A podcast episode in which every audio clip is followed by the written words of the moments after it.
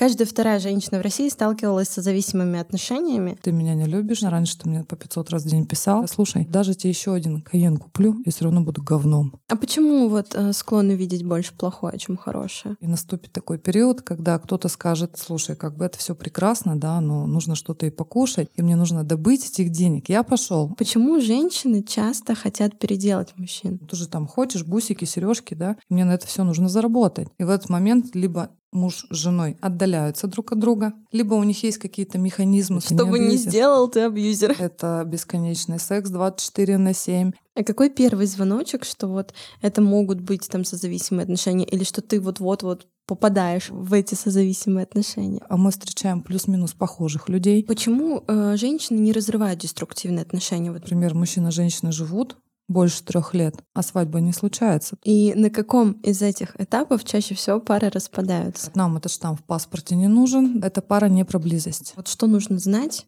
чтобы создать семью. А в ответ он только слышит, что я должен, должен, должен, должен. Устает человек. Будет а сложно. Этот паттерн поведения, он передается из поколения в поколение. Это уже признак тирании. А кто вообще склонен к созависимости? И вот так начинает у нас формироваться созависимые отношения. А женщина, любовница, им нужна для того, чтобы стабилизировать то эмоциональное состояние, вернуть свою значимость, да, мужское уважение, потерянное в семье. Почему проще срываться на детях, чем поговорить? Большое значение имеет сам период до брака. Как понять себя и свои чувства, и чего ты хочешь? Есть какой-то лайфхак? О, мы вообще ни разу не ругались. У меня вопрос, ребята, а куда вы утилизируете агрессию? То есть ходить все время с агрессией внутри — так себе мероприятие. Гиперзабота не дает мужчине проявлять свой мужской характер. Загналась я что-то. Вот это подкаст.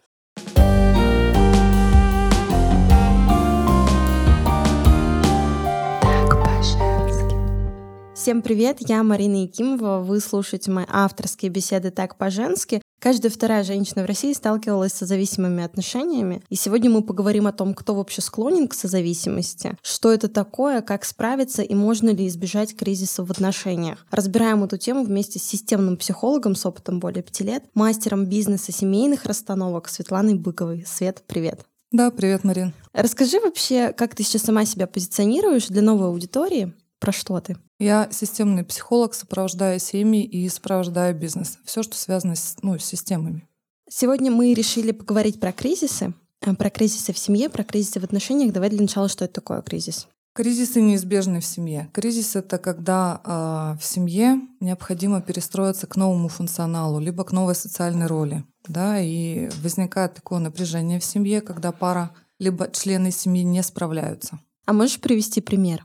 Например, пара поженилась, да, и родился ребенок. И у них уже меняется социальная роль. Они из мужа и жены становятся родителями. То есть добавляется еще одна социальная роль. Там происходит очень много нагруженности, очень много напряженности. Женщина устает, например, да, потому что у нас лялька 24 на 7. Муж начинает ревновать ребенка к жене, да, потому что он тоже хочет внимания и начинает уходить в работу. Плюсом у него еще на плечи на его накладывается материальное обеспечение семьи. И вот это вот напряжение, если пара, ну, то есть родители не умеют его разрешать, оно накапливается, и, конечно, это приводит к кризисам. И в этот момент либо муж с женой отдаляются друг от друга, либо у них есть какие-то механизмы собственные, да, проговаривание, например, то, что происходит, обращение друг к другу с просьбой, говорить о том, как прошел день, да, каждый делится своими какими-то переживаниями. Тогда кризис более, более гибче проходит, и адаптация у пары повышается. А какие еще есть э, причины кризиса? Вообще есть несколько периодизаций кризисов. Изначально их было 24. В отношениях? Да, в семье. Потом их свели до восьми. И на текущий момент, поскольку у нас современная семья уже достаточно отличается от научной семьи, которая исследовалась, например, там, в 1950 году, 60-м, сейчас уже все по-другому. И есть восемь стадий. Первая стадия — это первый год семейного проживания. Вторая стадия — это третий год, когда появляется ребенок. И вот как раз я уже упоминала, да, что происходит в семье. Третья стадия — это проклятый седьмой год его называют. Четвертая стадия — это кризис 14 а, лет.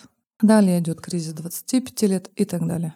И на каком из этих этапов чаще всего пары распадаются? Согласно статистике, которая у нас сейчас есть, я как раз сейчас пишу диссертацию на эту тему, бракоразводные процессы затрагивают больше всего пары, которые не смогли перейти трех с половиной лет рубеж. Почему пары в кризис распадаются? Из-за чего? На мой взгляд, это недостаток коммуникации, понимания, уважения, благодарности друг другу. Когда я веду семейные терапии, я вижу о том, что каждый из партнеров бьется за уважение, за благодарность к себе. То есть человек старается, что-то делает, а в ответ он только слышит, что я должен, должен, должен, должен. Это бесконечное сто пятьсот должен и обязан. Устает человек. Он говорит, мне надоело. А вот это все дело с должествованием у нас берется из детства. Когда рождаются детки, у нас на генетическом уровне зашито у детей. Чтобы выжить, сохранить свою жизнь, нужно быть хорошим. И вот это вот стремление быть хорошим мальчиком, быть хорошей девочкой и так далее, оно зарождается еще оттуда. И когда мы вырастаем, мы также продолжаем быть хорошими для того, кто с нами рядом. Если в детстве мы это делали для того, чтобы нам выжить, почему? Потому что ребенок без родителей выжить не может. Следовательно, ему нужно быть хорошим, послушным и так далее. Но такой паттерн поведения сохраняется до взрослого возраста. И когда человек стремится быть хорошим для своего партнера, он, по сути, не удовлетворяет свои потребности. И вот так начинает у нас формироваться созависимые отношения. А можно избежать этого кризиса или в любом случае его в той или иной мере придется пройти? А в большинстве случаев кризисы можно избежать, я говорю, если разговаривать. И если вы изначально в отношения заходите уже предъявляя свои потребности, а для того, чтобы их предъявить, другому человеку, да, ну сказать, слушай, у меня вот есть потребность в этой семье, я хочу удовлетворить это, это и вот это. И если второй партнер точно так же говорит, слушай, а у меня тоже есть потребности, я хочу вот это, вот это, вот это здесь удовлетворить. И когда оба партнера понимают, про что их пара, про что она вообще, то кризисы такая пара будет переживать намного гибче. Это касается соблюдения границ, индивидуальных границ каждого в паре, границ внешней, пары. Это о чем? О том, что очень часто у нас создаются коалиции между мама, дочка, да, мама, сыночек. И вот если пара все-таки умеет решать все свои вопросы на своем уровне, тогда такая пара будет более адаптивна они будут понимать друг друга, что происходит, они будут общаться на ту или другую тему, даже если это будут какие-то острые, такие пикантные моменты. Они больше доверяют друг другу, они ничего не прячут, не замолкают. В этих парах нет проживания стыда, вины, то есть страха. Почему? Потому что стыд, вина и страх, они являются основными чувствами, которые формируют дисфункциональное поведение и, ну, следовательно, дисфункциональные семьи. И, кстати, стыд, страх и вина, они являются основным фундаментом передачи таких достаточно тяжелых семейных динамик. Другому это называется родовая программа из поколения в поколение. Есть такой Сальвадор, Сальвадор Минухин. Все его труды написаны по поводу того, что есть трансгенерационная травма. Это когда старшее поколение э, не смогли решить какую-то, например, задачу, в том числе и во взаимоотношениях. И этот паттерн поведения, он передается из поколения в поколение. Как можно прекратить это делать? Это нужно самостоятельно решать все свои потребности, удовлетворять их, решать свои трудности какие-то и брать ответственность за себя себе, не передавать ее кому-то. То есть другой человек не должен удовлетворить там потребности, не знаю, в еде, в безопасности. Для начала человек это формирует самостоятельно. И когда он приходит в пару и встречает такого же человека, а мы встречаем плюс-минус похожих людей, тогда такая пара, она более устойчивая. И еще очень большое значение имеет сам период до брака. То есть как пара встречается, что происходит между ними в паре, как вообще идет разговор про то, что вот они планируют создать семью, какие есть цели, потребности в этой паре у каждого из партнеров и у пары в том числе. И нужно смотреть, если, например, пара стремительно очень быстро поженилась, допустим, 2-3 месяца повстречалась и поженилась, то не факт, что эта пара будет стабильная.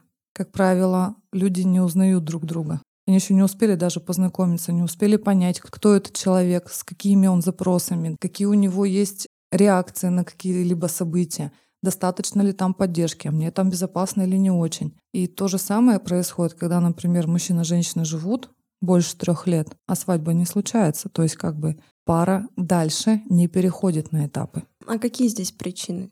А, эта контрзависимость на самом деле возникает, и когда партнеры говорят, нам этот штамп в паспорте не нужен, да, это говорит, а, например, для меня как для психолога является таким индикатором, что эта пара не про близость, эта пара не про доверие и не про взаимное понимание. Это партнеры, которым либо было очень больно когда-то, да, когда они формировали близость, скорее всего, это из детско-родительской семьи, да, либо это пара, э, которая, например, бизнесовая То есть есть семьи, которые прям строят бизнес, и они про бизнес совместный, но не про чувство, любовь и взаимоотношения. А какой оптимальный срок, вот, э, чтобы там перейти на этап уже семьи брака? От года до трех. Ты сказала, что важно то, какая пара до брака. Вот что нужно знать, чтобы создать семью? На что обратить внимание? Есть какие-то вот лайфхаки?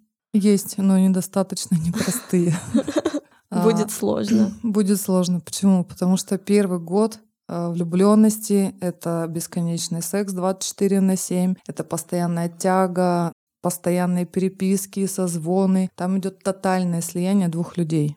И если кто-то из партнеров начинает очень сильно идеализировать второго партнера, то тогда будет очень больно потом переходить в другую стадию. Почему? Потому что в вечном слиянии оба партнера находиться не могут. И наступит такой период, когда кто-то скажет, а это часто бывает мужчина, потому что девушки, они более тактильные, они более эмоциональные, им хочется трогать, им хочется целовать, обнимать все время, как-то вместе там полежать, наслаждаться друг другом, то у мужчины совершенно другие задачи. Он говорит, слушай, как бы это все прекрасно, да, но нужно что-то и покушать и мне нужно добыть этих денег. Я пошел. И в этот период девушка начинает проживать расставание такое, ну так скажем, да. И она говорит, все, ты меня не любишь, я тебе не интересна. Раньше ты мне по 500 раз в день писал, сейчас ты мне там вечером придешь, что-то буркнешь, и на этом все. И начинает на него давить. То есть она начинает гнобить мужчину. Мужчина, он не понимает, что происходит, потому что для него это в принципе нормально. И он говорит, слушай, ну ты же там хочешь бусики, сережки, да? Мне на это все нужно заработать. А для этого мне нужно выходить из дома. И вот тогда начинается как бы вот такой прям, ну, первый, так скажем, сырбор, когда пара начинает все таки заново опять говорить про свои потребности. Очень многие пары боятся конфликтов. Они в конфликт не идут потому что нужно будет сталкиваться с какими-то достаточно тяжелыми чувствами, и они избегают конфликтов и делают такую маску счастливой семьи. Они говорят, мы вообще ни разу не ругались. У меня вопрос, ребята, а куда вы утилизируете агрессию? Но это невозможно, мы все живые. И утилизация агрессивного состояния, она происходит за счет чего-то. Либо за счет отреагирования вовне, либо это аутоагрессия, которая направлена на себя, и отсюда возникает ну, ряд сопутствующих проблем, такие как психосоматика, например, зависимости и так далее. То есть ходить все время с агрессией внутри — так себе мероприятие. А что такое созависимость и как вообще ее определить у себя? Созависимость — это когда потребности вашего партнера намного ценнее, важнее потребностей вас самих. Во-вторых, если, например, у партнера нет настроения, то и у вас нет настроения. То есть его эмоциональное состояние важнее вашего. В-третьих, если вы, например, хотите что-то сделать, но не делаете, потому что а, на это очень плохо отреагирует ваш партнер. В-четвертых, если вы находитесь в финансовой зависимости от партнера. Тогда вам нужно будет соблюдать все правила и все распорядки, которые будут останавливать тот партнер, который вам дает денег. И так далее, да, по списку. Да. Там на самом деле больше 20 пунктов. А какой первый звоночек, что вот это могут быть там созависимые отношения, или что ты вот-вот-вот попадаешь в эту зависимость, есть? Или это уже там через время понимается? Для меня первым индикатором служит Повторюсь, когда человек не может сказать про свои потребности. Например, я хочу построить семью, потому что я хочу удовлетворить свою потребность в деторождении, то есть я хочу видеть тебя отцом моих детей. Во-вторых, я хочу удовлетворить свою потребность в принадлежности, близости и в контакте. То есть я хочу иметь рядом с собой друга, партнера, мужа, любовника. я говорю про свои потребности четко. Это бывает очень редко. Потому что страшно идти в близость? Нет, потому что все влюбляются, сломя голову, понеслись, там начинаются бабочки в животе, запорхали розовые единорожки. И там, боже мой, какой прекрасный принц или принцесса. И очень часто партнеры не видят то, что делает другой человек. На самом деле, если человек начинает вас ограничивать в общении с подругами или с друзьями, начинает проверять ваш телефон, начинает выставлять вам какие-то временные рамки, что после девяти ты должна быть дома, начинает вам говорить о том, что дома должен быть тотальный порядок, э, начинает проверять постоянно, где вы, с кем вы, когда вы ушли, когда пришли, куда потратили деньги, сколько потратили и так далее, это уже признак тирании. Такой прям уже яркими буквами красными пишет «не ходи туда, не над». Там может быть великолепные романтические отношения, он может вам делать все, что вы захотите. Но потом будет очень и очень непросто. А кто вообще склонен к созависимости? К созависимости склонны те люди, у которых были дисфункциональные семьи. Это там, где э, были зависимые члены семьи, потому что когда есть зависимый член семьи, это алкоголь, наркомания, игромания и так далее. Там э, формируется определенное взаимодействие, личностное взаимодействие между членами семьи, которое основано на стыде, вине и страхе. Соответственно, у такого человека нету примера здоровых отношений. И первое построение близости, которое он выстраивал в своем детстве, да, связано именно с деструктивными поведениями. Придется потратить очень много времени на терапию, чтобы попробовать что-то изменить. У нас есть такой гормон, называется миелин. Он участвует в формировании нейронных связей. Ребенок в возрасте до 7 лет, он тратит весь этот гормон для того, чтобы наработать все свои паттерны поведения, механизмы взаимодействия, понимание, считывание, что такое близость, безопасность и так далее. И после 8 лет этот гормон практически не вырабатывается. Это говорит о чем? Что все, все проблемы из детства. Все, чему мы научаемся в детстве, мы то же самое и воспроизводим в взрослом возрасте. Соответственно, если мы получили паттерн поведения, где мы постоянно либо виноваты, либо стыдимся себя, то мы будем выстраивать аналогичные отношения с другими людьми. А почему э, женщины не разрывают деструктивные отношения? Вот, например, есть там семья, муж алкоголик, э, ребенок там это все видит, в этом растет, но женщина не уходит из этих отношений. Причин э, на самом деле ну много. Кто-то остается ради детей, кто-то остается, потому что для них это безопасно. То есть они так научились считывать, что для них это безопасно. Опять же, повторюсь, да, на примере своей какой-то семьи. В-третьих, когда есть зависимый, есть и созависимый всегда. И у них плюс-минус очень похожи паттерны поведения. Что такое зависимость вообще? Когда я завишу от чего-то третьего, от внешнего, для меня значимый другой — это либо вещество какое-то, да, либо какой-то предмет, неважно что, что-то иное. И я формирую близость именно с ним. А созависимый человек, он формирует отношения с зависимым. То есть зависимый говорит, мне важнее, что там, созависимый говорит тоже, мне важнее, что там. И почему женщины не выходят? Потому что таким женщинам достаточно проблематично вообще на себя посмотреть. Они привыкли всю жизнь удовлетворять потребности другого человека, не свои. Они их даже не знают. У них отсутствуют навыки по удовлетворению своих потребностей. Чисто функционально, да, они могут приготовить, покормить, убрать, постирать, сходить денег заработать, ребенка забрать, потревожиться как-то, о муже побеспокоиться. И причем у таких женщин есть определенный паттерн поведения, они к мужчинам относятся как к детям. Там нет возможности ему повзрослеть. Нету. Такая женщина будет сто пятьсот раз спрашивать, когда она приготовила там пирожечку, да, она будет говорить, Вася, сходи поешь пирожечку, пожалуйста. Пирожечка готова, Васенька, иди покушай. И вот это вот гиперзаботой на самом деле она не даст человеку вырасти, повзрослеть. Даже если мужчина не пил, то рядом с такой женщиной он начнет что-то выпивать. Мужчины, кстати, очень часто подвергаются такому насилию. Для меня это насилие психоэмоциональное, да. Почему? Потому что они, они тоже дорожат своей семьей. И они тоже хотят быть хорошими. И они будут терпеть. И поскольку он хороший мужчина, хороший муж, он не будет об этом говорить. И вот здесь-то и начинаются все проблемы. Он начинает все себя складывать, складывать, складывать, постоянно чувствуя при этом вину, постоянно проживая стыд, потому что он же какой-то не такой. Потому что он не может быть самостоятельным. Ему нужно про пирожечку сто пятьсот раз сказать, позвонить, спросить, шапочку ли он надел, а почему он трубку не взял. И вот этот вот гиперконтроль, гиперзабота не дает мужчине развернуться так, как он может. А если он начинает проявлять свой мужской характер, ему говорят, ну ты, конечно, оборзел, это вообще все. Это ты абьюзер, абьюзер чистой воды. Но ведь нет же. Что бы ни сделал, ты абьюзер. Тогда, то есть как ни крути, все равно ты плохой. И очень часто на консультациях мужчины сидят и говорят, слушай, я говорит, так понимаю, говорит, э, если даже тебе еще один каен куплю, я все равно буду говном. Я являюсь свидетелем того, да, что очень часто в наших семьях нет уважения, нет благодарности за то, что человек делает. Неважно, мужчина это или женщина.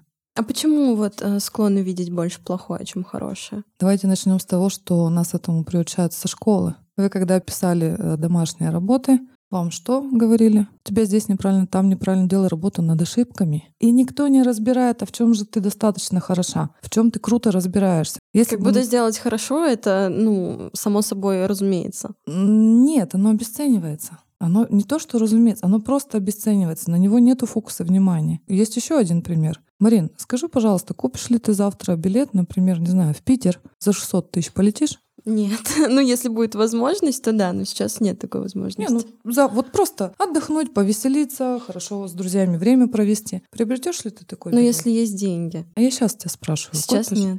Нет. А даже если ты будешь покупать, что ты начнешь делать? Ты начнешь шерстить все авиакомпании, где есть какие-то спецпредложения, да? где повыгоднее взять, какой отель повыгоднее выбрать, какой отель там по акции, по скидке, какие там еще есть спецпредложения и так далее. Тогда у меня другой вопрос. Скажи, пожалуйста, а потратишь ли ты 600 тысяч на билет, если, например, не дай бог, но кто-то из твоих значимых людей умрет завтра похороны? Ты поедешь? Нет.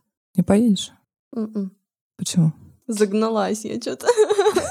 Вот это подкаст. В этом городе. Марин, представим, что в Питере у тебя есть какой-то значимый Поеду, человек. да, да, да. Я подумала, что в другом городе. Нет, типа, в Питере. Уехать. Да, да. Купишь билет за 600? Конечно. Ты найдешь денег и поедешь. Да, Это конечно. про что? Это про то, что мы готовы потратить колоссальные ресурсы, колоссальные, даже иногда нечеловеческие по достижениям, да, для того, чтобы сопроводить горе, да, утрату. И мы постоянно, как куркулиха, мячим свои деньги, когда речь идет про собственное удовольствие, про что-то сделать для себя хорошо. В психике происходит все то же самое. Когда ребенка все время научают, либо взрослого, что он плохой, скажу попугаю 500 раз, что он плохой, он будет говорить, Рома плохой. Я условно сейчас фантазирую, да? А если, например, говорить ребенку, что ты уникален. Кстати, есть этот научный эксперимент, называется эффект Пигмалиона. Слышала? Mm-mm. Откуда я про него узнала? Я задалась вопросом, почему все Нобелевские премии получают евреи. Я думаю, да что ж такое там? То есть вроде как бы все из мяса и костей, да? У всех есть мозг, руки, ноги. Ну, то есть, в принципе, мы внешне никак не отличаемся друг от друга. Я начала смотреть, думаю, да, почему действительно? И начала понимать, что у них воспитание строится на том, что они с детства своему ребенку говорят, ты уникален, ты потрясающе гениален. И дети, они в это верят. И эксперимент Пигмалиона, он заключался в том, что Взяли три класса. Первый класс были самые лучшие ученики школы по успеваемости, по активности, по развитию. И им сказали, что их ждут тяжелые экзамены, что они не справятся, и им не подсильно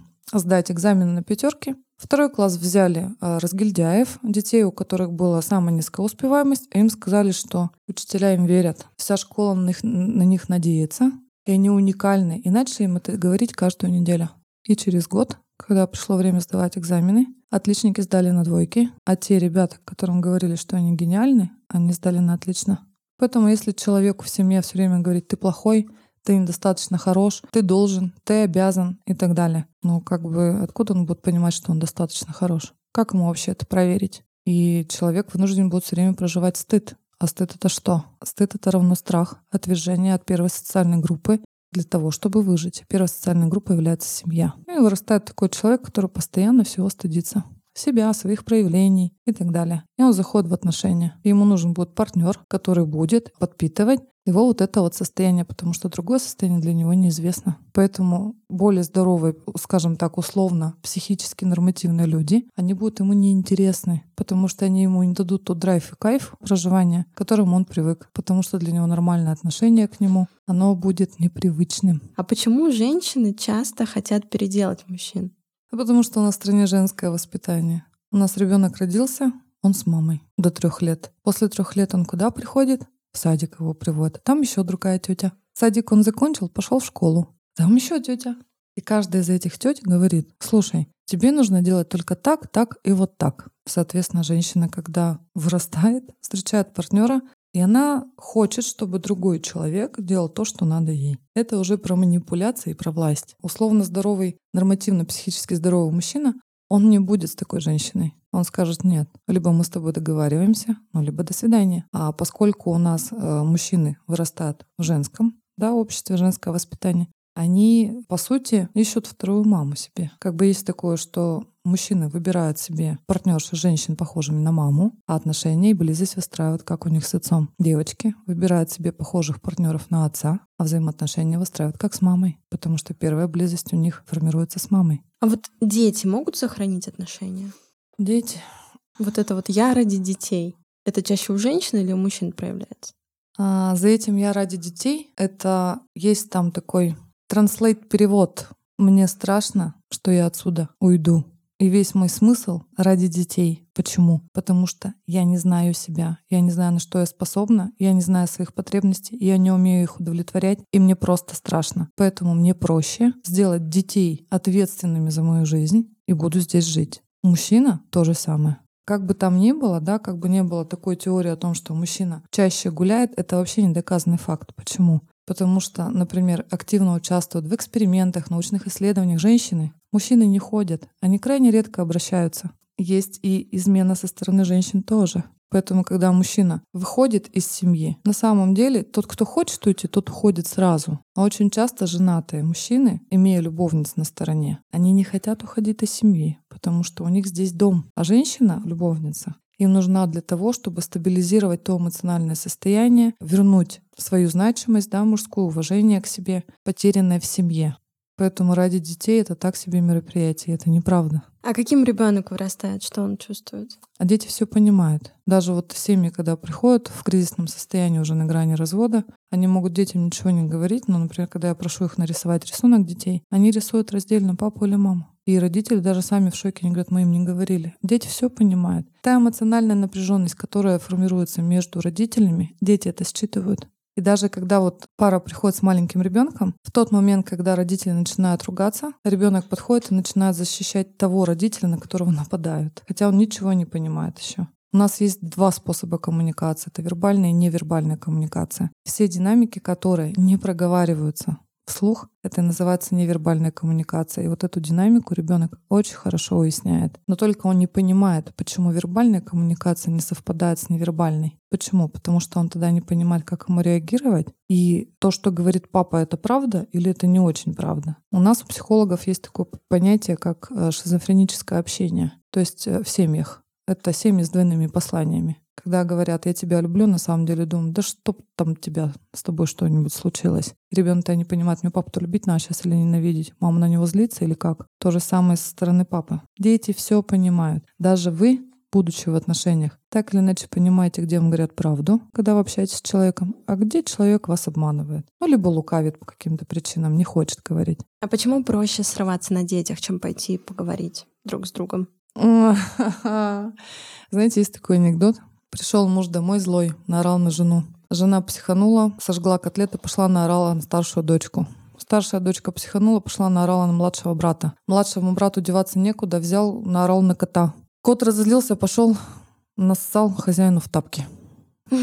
Круговорот. Круговорот, потому что женщине тогда нужно стать какой, чтобы она пошла и ответила на эту агрессию. Ей нужно набраться храбрости и сказать, слушай, я понимаю, да, что у тебя сейчас нет настроения. Мы можем с тобой вернуться к разговору, когда ты успокоишься.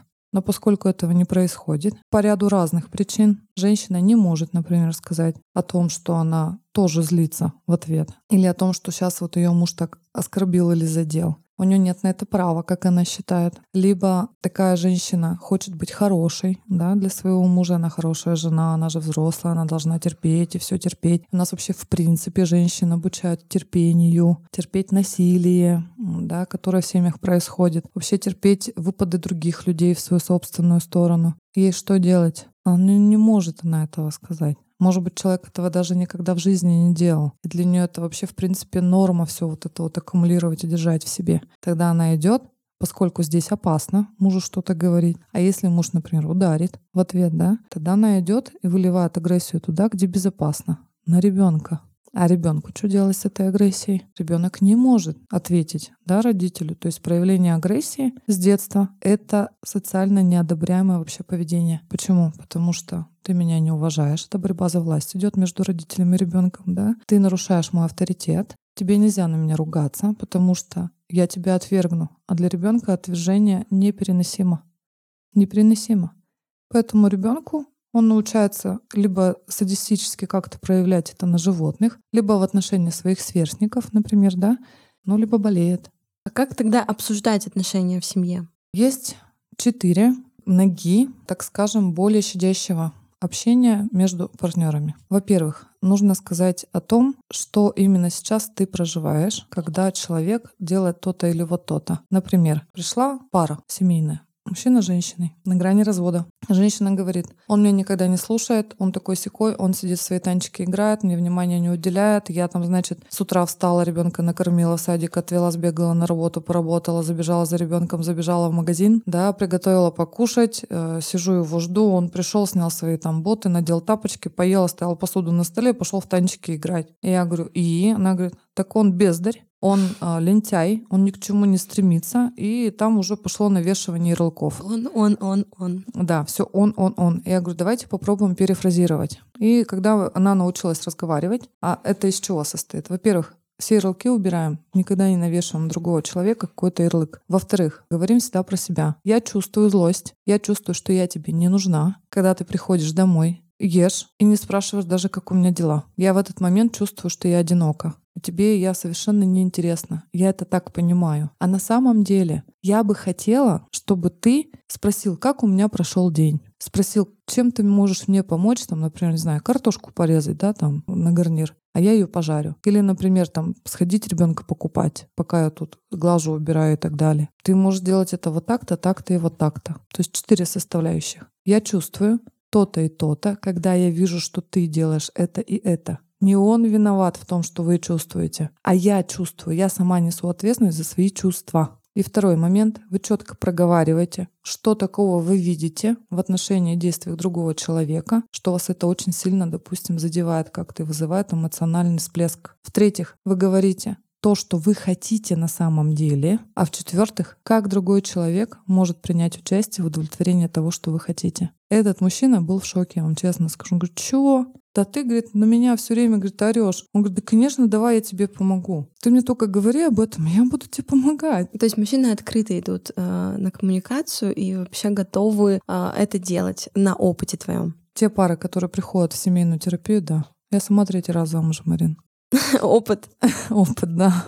А как не потерять себя во время семейного кризиса?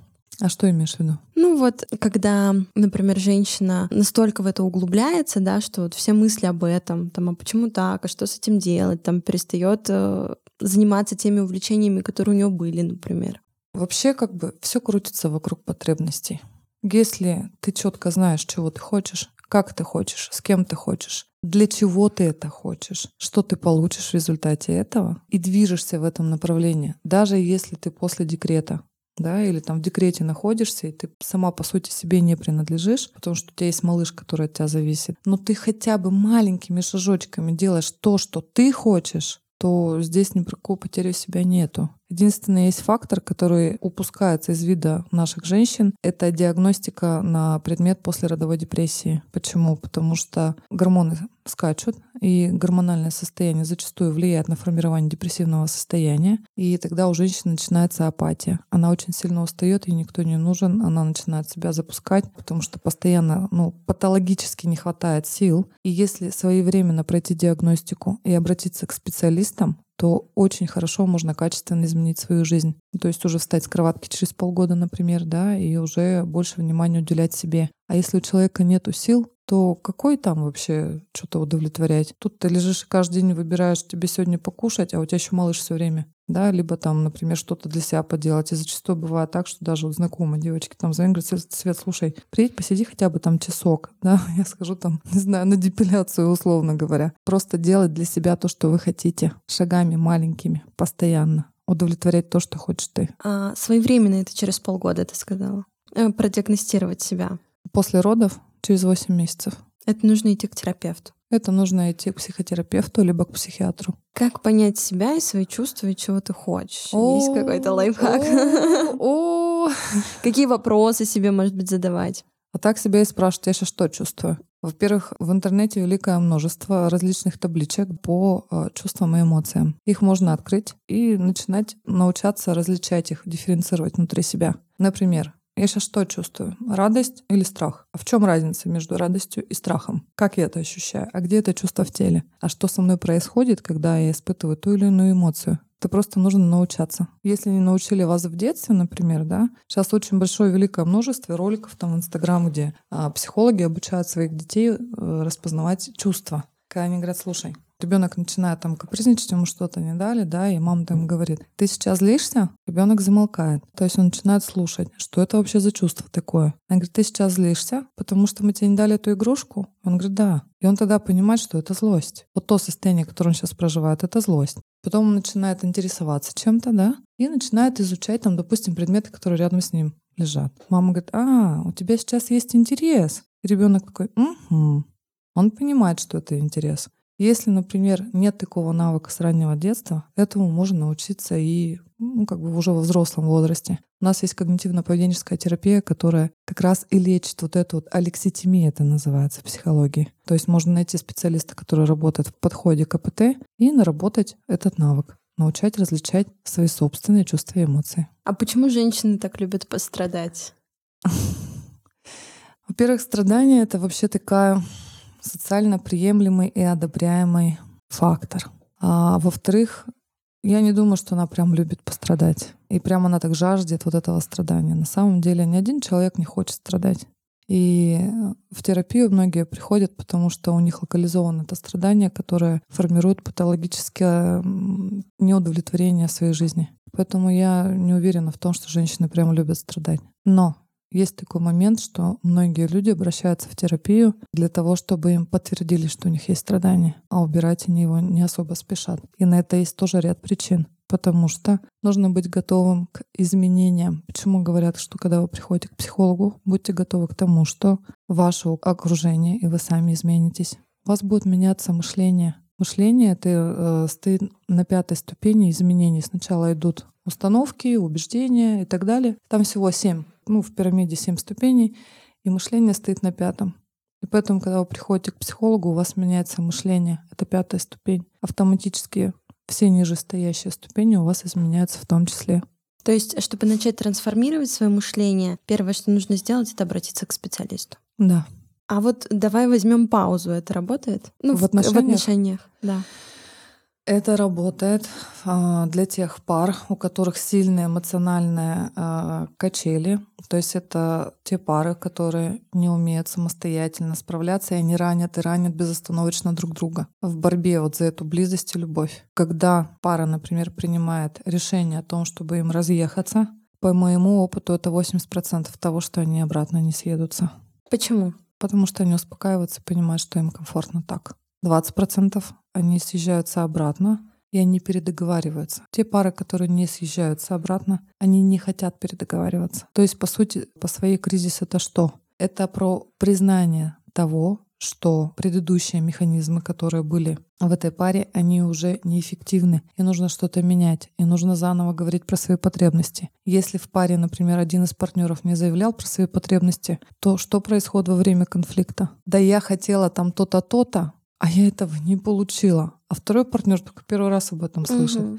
Поэтому я лично конфликты люблю. В плане того, что если у человека, например, не получается по каким-то своим личностным особенностям да, озвучивать все вслух, то во время конфликта самое оно то время, когда есть возможность заявить про свою потребность действительно. Я хочу вот это. Я хочу это получать вот так-то. Ты как на это смотришь? Ты вообще можешь мне как-то посодействовать в этом вопросе? Или нет. То же самое другой партнер. И тогда, когда они встречаются друг с другом, да, они проговаривают заново границы, заново потребности, заново свои задачи. Они обговаривают, как они это будут делать. В этот момент происходит коммуникация, которая может быть утеряна по каким-то причинам. И те пары, которые переходят на следующий этап через кризис, у них более прочная связь формируется. А как не тащить негативный опыт из прошлых отношений в новые?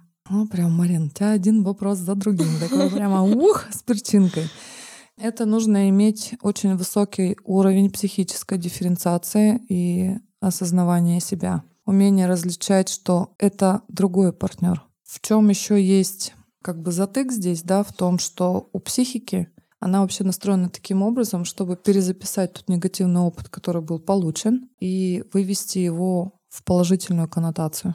К сожалению, очень многие, те, кто столкнулись с негативным опытом, они проигрывают вот это вот страдание внутри раз за разом, круг за круг, знаете, как пластинка вот такая вот заевшая. Только в терапии это можно убрать. Можно проработать это страдание и закончить. А как не тащить? Четко понимать, что сейчас здесь другой человек, который не несет ответственности за ту боль, за то разочарование, которое было получено в тех отношениях. Все.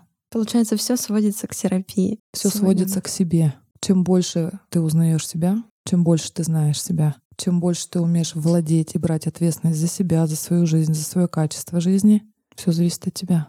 Ты занимаешься расстановками. Расскажи, как этот метод работает, как он помогает вот, проработать, э, узнать себя ближе.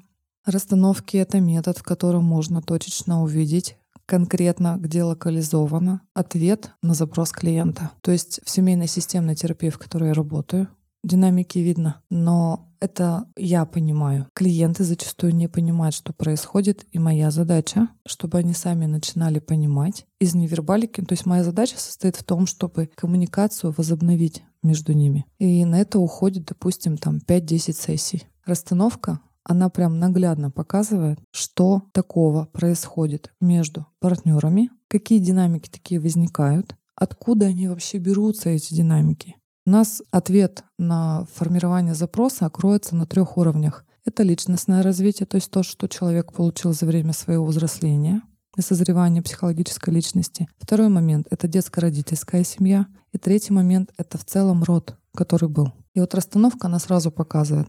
Это механизм какой? Родовой? И человек как бы, ну, отыгрывает родовой механизм. Или это, например, он взял у мамы с папой взаймы. Или это его личностное приобретение. Что это дает? Это разный подход к проработке того или иного паттерна. И также что происходит во время расстановки? Мало того, что человек это начинает понимать, как это формируется, то есть логическая цепочка у него такая выстраивается некая. В параллели с этим, если есть запрос, значит где-то есть затык значит где-то больно, да, и туда уходит масса ресурсов, да, для того, чтобы эту боль сдерживать. Боль чем еще сопровождается? Эмоциональной нагруженностью такой. И во время расстановки происходит вот это растапливание эмоциональной нагруженности, и человек улегчает.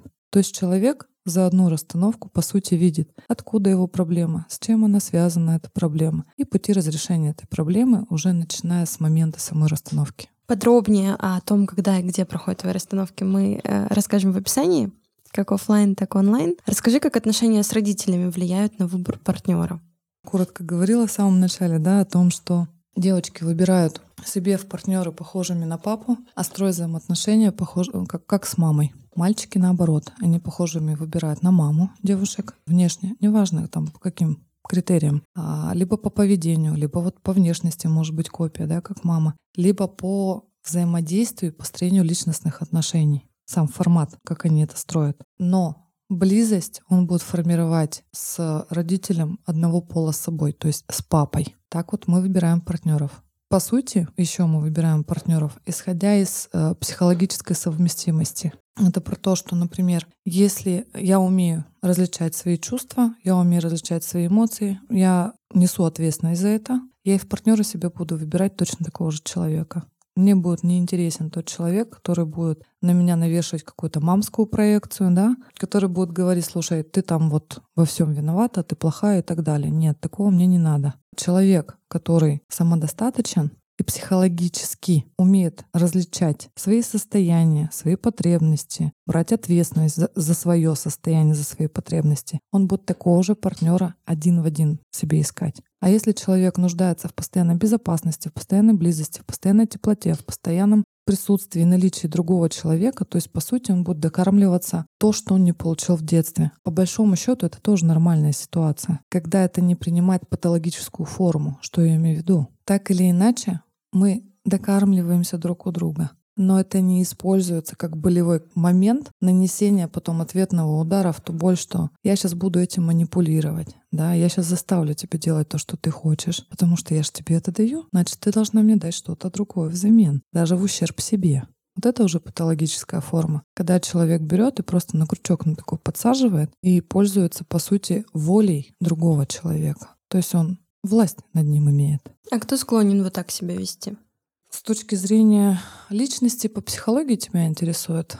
Больше всего склонны люди с нарциссическим ярким проявлением, нарциссическим расстройством личности. Это психопаты, это а, социопаты. В чем разница между этими людьми? Нарциссы. Они в силу ранней травматизации детской, да, называется нарциссическая травма, они не знают, что такое близость. То есть они за любую попытку получить любовь от мамы либо от отца, они получали укоры, стыд. И они постоянно находились в проживании стыда. Вместо любви они получали стыд. И по сути, такие люди не умеют различать эмоции. Они могут только научаться, что должен чувствовать человек в той или иной ситуации. Сами они чувств не испытывают. Там нет такого.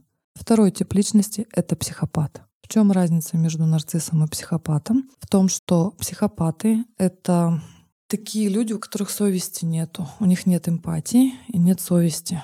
Если посмотреть, например, на каких-то а, руководителей крупных компаний, да, и им сказать, например, давайте нам нужно сократить расходы. Психопат, он первый предложит сократить весь штат. Ему без разницы, что там множество людей останется без средств к существованию. Ему нужно сократить расход. Психопат, он будет что делать? Он будет холодным, отстраненным. И те девушки, у которых была холодная эмоциональная мама в детстве, как раз оно самое то. Психопаты чертовски хороши. Они уверенные в себе, они обаятельны, они как друзья просто замечательные. Да, они знают, что делать, не знают, как делать и так далее. Они первыми придут на помощь, но они потом попросят за эту помощь. И, как правило, что нарциссы, что психопаты, они выбирают себе ярких, успешных, красивых женщин, потому что в них очень много энергии. Есть патологическая форма психопата, когда он начинает причинять насилие. Насилие бывает финансовое, психоэмоциональное, физическое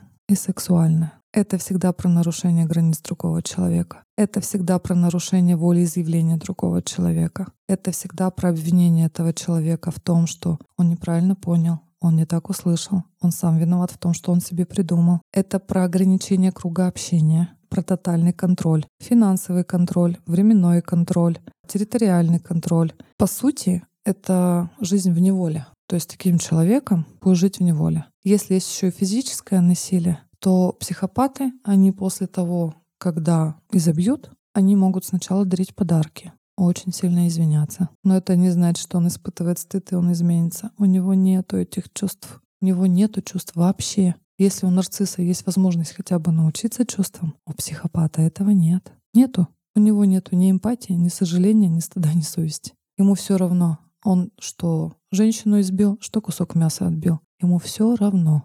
Поэтому жизнь с психопатом невозможна. Ну, либо постоянно терпеть страдания. А как на начальном этапе его распознать? Прям а вот я... в самом-самом начале, возможно? Я уже проговорила все признаки. Ну, они же уже проявляются, когда вы в общении, а вот прям там при знакомстве есть такая функция. Ну, не все же, кто обаятельный, да, там типа классно ухаживает, а, не все же психопаты и нарциссы. А рядом с таким человеком вы чувствуете себя, знаете как? Тут, например, с нарциссом, когда вы находитесь, вы постоянно проживаете чувство тотального ощущения себя как говна. Ну, правда. Ну, то есть как бы... Все просто и понятно. Да, он настолько чертовски вообще хорош, и он так смотрит на тебя, что как бы думаешь, господи, то есть что сейчас происходит? Ну, это у меня было по первости еще, когда я не получила психологическое образование, не была в терапии и так далее. Я постоянно чувствовала вот это вот проживание какого-то тотального ну, говна себя. И они, в принципе, когда общаются с другими людьми, у них вот это их состояние превосходства, чувство собственного превосходства над другими, они как маленькие такие земные боги на этой земле. Они всегда говорят о том, что у меня там есть вот такой крутой знакомый, у меня есть вот этот крутой знакомый. Они всегда бравируют какими-то такими особо значимыми фамилиями. У них только все самое лучшее, дети-то у них самые лучшие, и он сам весь самый распрекрасный. И отдыхают они только в самых лучших, замечательных местах. Это нарциссы, психопаты. Когда вы общаетесь с психопатом, это такое ощущение, что на вас смотрит удав. То есть он смотрит и оценивает. Когда же вас хватануть за что-нибудь? Вот по внутренним ощущениям, если у вас есть коннект внутри с собой, да, то, находясь с психопатом, это проживание постоянной угрозы. Такое ощущение, что вас взяли сейчас на мушку, вы стали чьей-то добычей, да, и за вами объявлена охота. Вот это психопаты. Как еще психопатов можно отличить? Это люди, у которых идеальный порядок. То есть у них вплоть до того, что полотенчика будет висеть конкретно на одном и том же месте. Если будет рюшечка у этого полотенчика, то она должна быть там, где есть какой-то резец. Если вы откроете шкаф, у психопата там будет все вот так по полочкам стоять. А есть еще социопаты. Социопаты. Я помню, пару лет назад, наверное, это было так модно, когда все говорят, ай, слушай, я социопат. Я говорю, отойди от меня. Почему? Я говорю, давайте объясню, кто такой социопат. Социопат, э, я не знаю, у вас были такие дети или нет во дворе. Например, когда я росла, у нас во дворе были такие мальчишки, которые могли кошку убить. Какой ужас. Нет, не я было не такого. помню. А у нас были такие мальчишки во дворе. И мы постоянно бегали, помогали этих кошек, вытаскивали. Ну, в общем, когда они над ними издевались. Социопат, он какой? Это человек, который ведет асоциальный образ жизни. Ему все равно, что ты там думаешь, сидишь. Вот он сейчас подходит и говорит, слушай, Марин, какие наушники классные, дай сюда. Ты ему говоришь, да не дам я тебе, пошел вон. Он может взять и убить снять наушники и пойти. Ему это как за хлебом сходить. Вот это и есть социопат. Поэтому те люди, которые говорят, что типа это модно быть социопатом, они даже сами не знают, что они говорят. А что они подразумевают? Ну, что я вот такой весь отстраненный, я не общаюсь, у меня нет друзей, я не думаю, что это социопат. Нет. То есть ты больше интроверт. Ну да. Социопаты, они вот для них человеческая жизнь ничего не стоит. Вообще. Там нету тоже чувств, эмоций, ни стыда, ни совести. То же самое, что у психопата. Только психопата он не убивает, но он может убить в порыве ярости и злости. А социопат — это вот для него это нормально. То есть как бы ничего такого. Как правило, очень много социопатов находятся в тюрьмах. А вот какого партнера социопат привлекает? Вот каким, допустим, женщинам притянутся такие мужчины? К жертвам. К жертвам. Ну, э, я вообще так-то не особо люблю слово «жертва». К вечным страдалицам, либо к женщинам-социопаткам. Подобное вот притягивает подобное, помним, да, об этом? Я предлагаю закончить все таки на хорошей ноте. У меня есть рубрика в конце каждого выпуска. А, гость задает вопрос слушателям, который можно себе там каждый день задавать или периодически задавать э, самой себе, чтобы знакомиться с собой. И как здорово, что сегодня у нас психолог в гостях. Мне кажется, будет очень полезный вопрос. Вот о чем себя можно спрашивать каждый день, через день. Каждый день себе можно спрашивать, а чего я хочу? Сейчас покушать, одеть, обуть, куда я хочу сходить. А я сегодня хочу этого человека видеть или не хочу? Каждый день. И так будет формироваться потребность. То есть такой первый шажочек на пути к пониманию вообще себя. Да. А расскажи, в каких форматах сейчас с тобой можно поработать? Со мной можно поработать в форматах онлайн или офлайн. Это консультации, расстановки или групповые какие-то, может быть, есть? И групповые есть, и индивидуальные есть, и семейные есть, и расстановки есть, и бизнес-расстановки есть, как онлайн, так и офлайн формат. А с какими запросами чаще всего обращаются? Касательно семьи, детско-родительских отношений, мужско-женских отношений, запросы касательно денег, запросы касательно психосоматических каких-то проявлений. Давай тогда последний вопрос. Что для тебя любовь к себе? Любовь к себе — это про удовлетворение своих потребностей, про соблюдение своих границ и про нахождение рядом с собой человека такого, который достаточно хорош. Когда я удовлетворяю свои потребности, я знаю, кто входит в мой круг общения, когда я знаю, что я хочу поделать, с кем я хочу поделать, когда у меня есть цели, проекты, и моя жизнь наполнена интересом. я делаю из позиции частично то, что надо, но в большей степени из позиции «хочу». Мы сегодня приготовили для вас подарки. Первый — это тест на созависимые отношения, чтобы себя проверить. А второй подарок — это пошаговая инструкция по выходу из любовной зависимости и бесплатная диагностика со Светой. Любой запрос может быть. Диагностика семьи. Семьи.